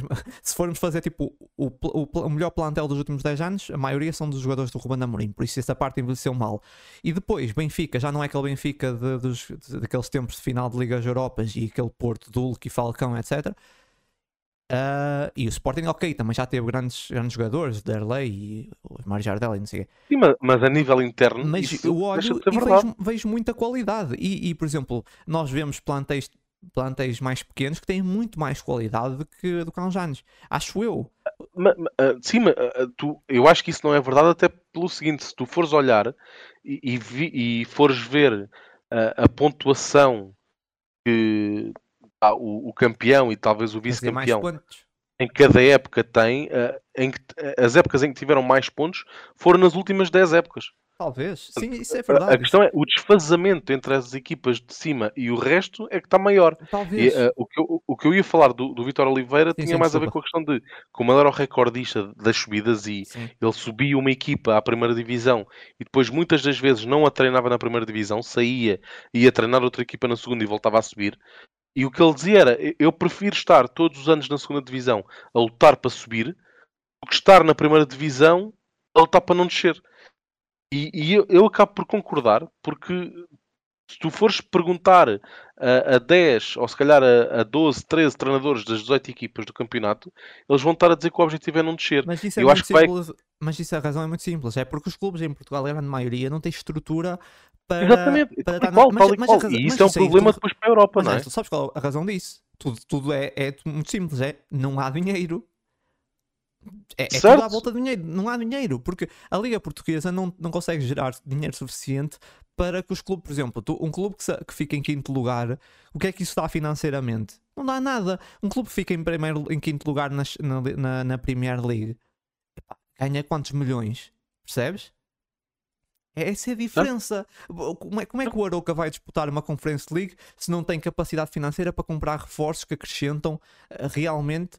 Percebes? Tem que ir ao mercado de uma forma muito cirúrgica, comprar jogadores que se calhar nem sequer custam um milhão ou custo zero, para depois lutar contra equipas que se calhar de Além, além de que, além de que muitas vezes, isso, eu acho que nós conseguimos encontrar N exemplos no nosso campeonato disto, muitas vezes tu tens uma equipa, por exemplo, o Aroca, que foi a sensação do ano passado, terminou em, em quinto ou sexto lugar, certo? Qu- Qualificou-se para, que para a Conference League. quinto, e no ano a seguir vêm por aí abaixo. Aliás, o próprio Aroca, nos tempos do Lito Vidigal, qualificou-se para a Liga Europa num ano e na época a seguir desceu de divisão, porque lá está, fazem uma época incrível em que, em que excedem expectativas, aproveitam essa época para fazer se calhar grandes vendas de, vários exemplos. Tens o Rio Ave, tens o, tens o Passos Ferreira, que também na altura em que Tondela.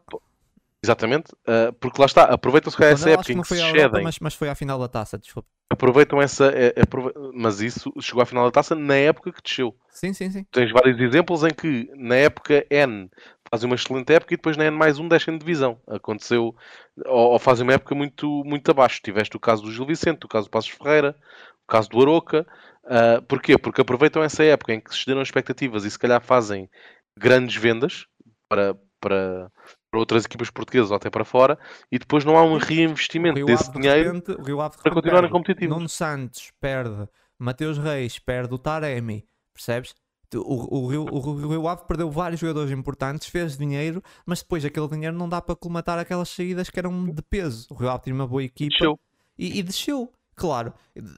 E, é isso, e não há, não, as equipas já acho que tudo, tudo é à volta disso, é dinheiro. Não há desceu, dinheiro. desceu, desceu, salvo erro, po- posso estar enganado, mas creio que desceu E depois subiu no logo. ano. Não, não, e desceu no ano em que esteve a, a- a detalhes de eliminar o, o Milan, certo? Ah, Da, se- da Liga Europa. E Eu deste já esse não ano. sei se isso foi no ano ou se foi no ano antes, sim. Uh, já- acho que foi no ano, sim. Acho que foi nesse ano. Perde- Perdeu nos penaltis. Exatamente. Que é, Ah, é no mesmo ano em que nós somos. É, é no, é no ano em que o Sporting é campeão. Sim, sim, sim. Acho, acho que sim.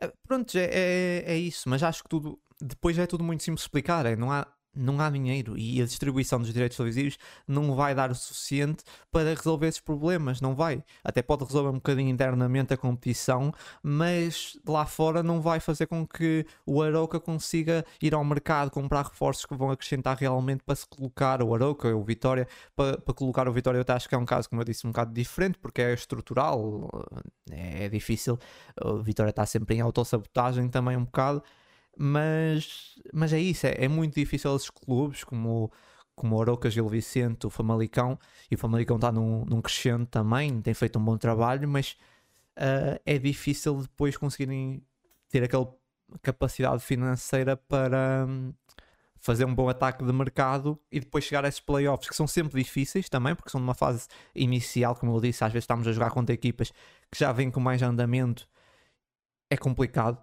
Ah, acho que acaba por também prejudicar um bocado. Estares ali, primeiro jogo oficial da época, hum, de repente é um jogo que pode decidir ah, muita coisa, é difícil, é muita pressão também. Até o Sporting, por exemplo, no ano em que foi campeão, tem aquele jogo que perde contra o Lask, não é? Tipo, é, é muito difícil. Os playoffs, os, os playoffs ah, costumam ser difíceis. Não, às vezes nem a equipa que perde não, não significa que é, é a equipa mais fraca, às vezes é mesmo por, por, por menores, por questões também emocionais, rendimento dos jogadores. Mas, mas acho que no final tudo se trata disso, de não haver capacidade financeira e, as equipas portuguesas, essas equipas mais pequenas portuguesas estão sempre a mudar, estão sempre a mudar jogadores, estão sempre a, parece que de um ano para o outro muda quase o 11 todo, às vezes muda o treinador e, e torna-se complicado. sei se queres. Exatamente. Queres finalizar com mais alguma coisa sobre isso? Não, podemos fechar o tema.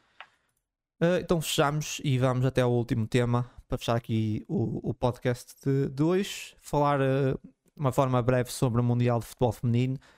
Só aqui dizer umas coisas, não, não vou falar muito. Uh, até fiz aqui um tweet onde comentei o crescimento do, do futebol feminino na Europa. Fica, fica aqui patente nessa edição do Mundial. Tivemos três equipas nas meias um, três equipas europeias nas meias, apenas a Austrália que bateu a França, eu diria, contra todas as expectativas, caso contrário, podiam ser quatro. A Suécia, pela quinta vez numa fase final, conquistou o terceiro lugar, também dar aqui esse. Uh, mencionar aqui a, a, Suécia, que realmente é uma, uma seleção de futebol feminino muito forte. Um, e essa final uh, entre aquelas que para mim são as melhores do mundo, Inglaterra, um, vencedora do europeu e da finalíssima e a Espanha, que é a seleção, eu diria, com mais talento no mundo atualmente. Claro que a história, a história não apaga o que seleções como o Japão e os Estados Unidos fizeram e vão continuar a ser grandes seleções, mas acho que esse crescimento na Europa é notório e creio que é só o início. Portugal, por exemplo, está longe do seu melhor, ainda vai atingir um grande patamar, certeza. E sobre essa final, hum, tanto a Espanha como a Inglaterra, eu diria que são justas vencedoras, mas a Espanha acaba por ser mais competente, compreendeu melhor o jogo. E depois é engraçado com tantas jogadoras na, do, do, Barcelona na final, tanto de um lado como do outro. Um, é curioso que foi uma jogadora um, do, do Real Madrid a decidir, a, a Olga Carmona. E, e, também aqui em destaques, começo por um destaque mais negativo, mais pelo estatuto, a, Alexia Putelhas desde que veio de lesão, não conseguiu chegar próximo do nível que apresentava. Fez um Mundial muito fraco, não foi titular e sempre que entrou não conseguiu acrescentar nada. Por isso, deixo aqui um destaque mais negativo. Eh, eh, eu sei que veio de lesão e tal, é complicado, mas é mais pelo estatuto. Acabo por dar, se calhar, muita gente esperava um bocado mais e, eu dou aqui esse destaque mais negativo. Mas a nível um, destaques positivos, eu, eu falo, uh, começo aqui a falar da, na Espanha de Aitana Bonmati, das melhores do mundo, sem dúvida alguma qualidade muito acima da média, a jogadora do, do Barcelona, uh, grande mundial, e, e acredito que acredito que tem tudo para ser a próxima bola de. Seria muito estranho se não fosse. Não vejo mais nenhuma jogadora próxima da, da Bodmati. E depois a Jennifer Hermoso, que falha uma grande penalidade na final, mas ainda assim foi muito importante nessa caminhada da Espanha. Marcou três golos e fez duas assistências. Do lado da Inglaterra, para mim, uma jogadora que eu gosto bastante, que é a lateral do City, Alex Greenwood, e a Laura James, que foi expulsa nos oitavos e não foi titular na final, mas marca 3 golos e, e, faz 3 assistências. É uma jogadora que tem apenas 21 anos, tem um grande futuro, uma grande avançada. Que, que tenho certeza que ainda vai dar muito que falar. E pronto, era isso que eu tinha para dizer sobre o Mundial, Ângelo. Não sei se Sim, eu, eu consegui ver eh, alguns jogos. Felizmente calhou na, na altura em que eu estava de férias, portanto consegui acompanhar eh, alguns jogos, consegui acompanhar os jogos da seleção. vi também o, o, jogo da final. é, é muito, é muito gratificante ou, ou é muito interessante ver que o, que o nível do futebol feminino está, está muito mais elevado do que aquilo que estava há 3, 4, 5 anos. A evolução é, é, é notória um, e, e, isso é bom, isso é, é obviamente bom. Uh, esperemos que, que, agora haja também um, um acréscimo no, no mediatismo uh, e também na, na, formação de novas jogadoras para continuar este, este processo e acredito que, que isso vai acontecer, não só a nível nacional como, como internacional. Um, falando um pouco mais da, da seleção portuguesa uh, em específico, foi, eu acho que acabou por ser uma prestação positiva para a primeira, para a primeira experiência num, num Mundial. Um, também devido ao grupo em que, em que calhámos, era, era praticamente, pelo menos em nível, em, a nível teórico, era praticamente impossível uh, pedir o apuramento para, para a fase a, a eliminar, uh, mas foi, foi uma boa uma boa prestação, diria eu. O jogo contra a Holanda, muito complicado, até por ser o primeiro. Acho que, que se notou muito o nervosismo das, das jogadoras e foi uma, uma exibição um pouco aquém. Uh, depois uh, fizemos um grande jogo com o Vietnã, uma, uma equipa também ainda bastante, bastante mais fraca e que nos permitiu dominar completamente o jogo. E depois eu acho que o grande jogo da, da seleção portuguesa foi contra a seleção dos Estados Unidos, a, seleção número 1 um do ranking na altura, se bem que já aqui um pouco em, em final de ciclo, com, com jogadores como a Megan Rapinoe e a Alex Morgan já numa, numa fase descendente da carreira, mas ainda assim não podemos não podemos ignorar que se trata da melhor seleção, pelo menos em termos de ranking, da melhor seleção do mundo e demos uma, uma grande réplica. Tivemos a, a centímetros de eliminá-las uh, no fim do jogo com aquele remate ao poste.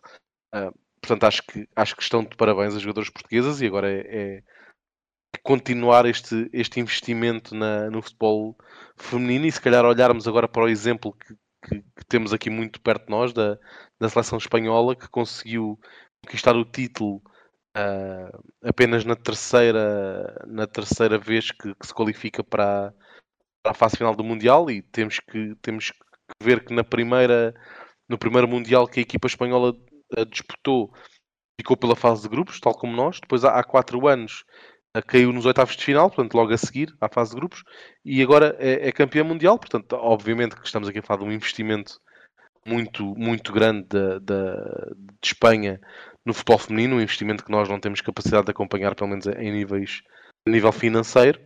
Uh, não, não, estou com isto a dizer que, que, Portugal daqui a oito anos estará a competir pelo, pelo título mundial, mas acredito piamente que, que esta será, será a pior prestação de Portugal no, Mundial, ou pelo menos a pior que vamos ver num, num futuro uh, a curto, médio prazo. Acredito que daqui a quatro anos voltamos, voltaremos a estar lá uh, se calhar a, a, competir por um, por um apuramento para, para, para, a fase, para a fase eliminar. Também não, não esquecer que Portugal se qualificou para este europeu uh, aqui entrar por, por, portas e travessas devido à, à guerra na, na, Rússia e na Ucrânia.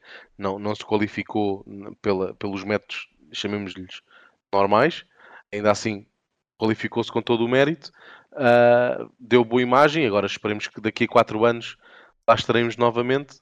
Uh, uh, quem sabe a conseguir o apuramento para os oitavos de final. Sim, é, essa parte que falaste da Espanha, é, o mérito vem muito da, da parte da La Liga um, feminino, que tem, tem feito um bom trabalho, e depois tens um clube como o Barcelona que investiu muito. E investiu, e quando eu falo investiu, não foi comprar jogadoras lá fora que são boas jogadoras para fazer uma grande equipa. Não. Foi como o Barcelona sabe muito bem e já o fez várias vezes na sua história, que é a formação. O Barcelona que é uma equipa muito forte na formação e, e fez isso e, e, trabalhou muito bem nesse sentido, captação de, de jogadoras, algumas que estão no seu equipa não são da formação, mas captou as jogadoras também, encontrou as jogadoras muito novas e boas para o Barcelona e, e foi um, um, bom trabalho. O Barcelona é, é, das melhores equipas, é a atual um, campeã da Europa, né? E, e, esse trabalho também tem que ser feito em Portugal um, por parte, essencialmente por parte do Sporting Benfica, são os que têm mais capacidade, mais estrutura, e também do Braga, uh, e, e, não podem estar a querer um, montar equipas para ser campeãs gastando muito dinheiro, porque isso, claro que é bom, mas é, acho que é mais importante olharmos para o futuro. E eu digo isso mais um bocadinho mais para o Benfica, porque eu vejo o Benfica a montar grandes equipas, sim, só que com muitas jogadoras estrangeiras. E, e às vezes depois deixa-se aquelas jogadoras que têm potencial um bocado de lado, que acabam por, acabam por cair em vários empréstimos e e perdem-se um bocado aí jogadores com, com, com potencial. E, e, o importante acho que é mesmo isso: é, é olhar para a formação, dar espaço aos jogadores, se calhar, uh, evitar contratações nessa, nessa fase, a não ser que seja mesmo necessária, para dar espaço para jogadores com, que têm potencial, que têm talento, possam aparecer. Só assim é que acho que eventualmente podemos criar uma boa seleção, uma renovação, porque acho que eu olho para a seleção de futebol feminino e, e, e fica evidente que, que, precisa de uma renovação. Eu falei sobre isso no, no outro podcast em que falei mais sobre a nossa a prestação da seleção no Mundial. Que eu, eu acho que o Francisco, Francisco Neto chegou aqui ao, ao final. Eu, sempre já fui bastante crítico do Francisco Neto, não acho que faça sentido. Taticamente e é mesmo a nível de convocatórias, infelizmente, e conhecendo um bocado também a forma de estar da Federação Portuguesa uh, de Futebol, duvido muito que, que, que, que, tenha terminado, não é? Infelizmente, um, os ciclos nunca terminam na Federação, tendem sempre a arrastar-se até ao máximo, até onde der, por isso não sei onde é que, onde é que as coisas vão mudar, mas, mas é isso. Acho que qualidade nós temos, provamos isso no futebol. Somos um país pequeno, mas já provámos na, no masculino que temos muito talento, por isso tenho a certeza que no feminino também temos. É preciso é dar espaço e, e, ferramentas também para, para as jogadoras poderem atingir um grande patamar. E é isso. Ângelo. Sim, uh, concordo, concordo com o que, com o que disseste, um, mas lá está. Um, ainda assim, é, é, obviamente, voltando a falar aqui um pouco do que estavas a falar em relação à Espanha, claro que terá que ser um investimento em primeira, em primeira análise dos, dos clubes, não é? Tem, e, e maioritariamente na formação. Eu acho que esse caminho está a ser feito. Uh, aqui o meu desejo a, a curto médio prazo é que não encaremos uh, esta, esta qualificação para o Mundial uh, mais uma vez como encaramos muito do que, do que vemos no desporto nacional como queremos o sucesso imediato e, e, e queremos já conquistar tudo e mais alguma coisa e, e, continuar a ter noção que isto tem que ser um processo demorado. Claro. Uh, aliás, basta olhar para aquilo que é o trajeto do futebol masculino um, tem, que tem um, tem um histórico de, de acesso a fases mundiais de, de europeus e a fases finais de, de, europeus e de mundiais muito mais antiga, muito, muito mais antiga que a, que a seleção feminina e que só em 2016 conseguiu conquistar um, um título. Portanto, é um processo muito demorado. Uh, não vamos estar a jogar uh, sozinhos. Há outras equipas que já estão bem mais adiantadas que nós.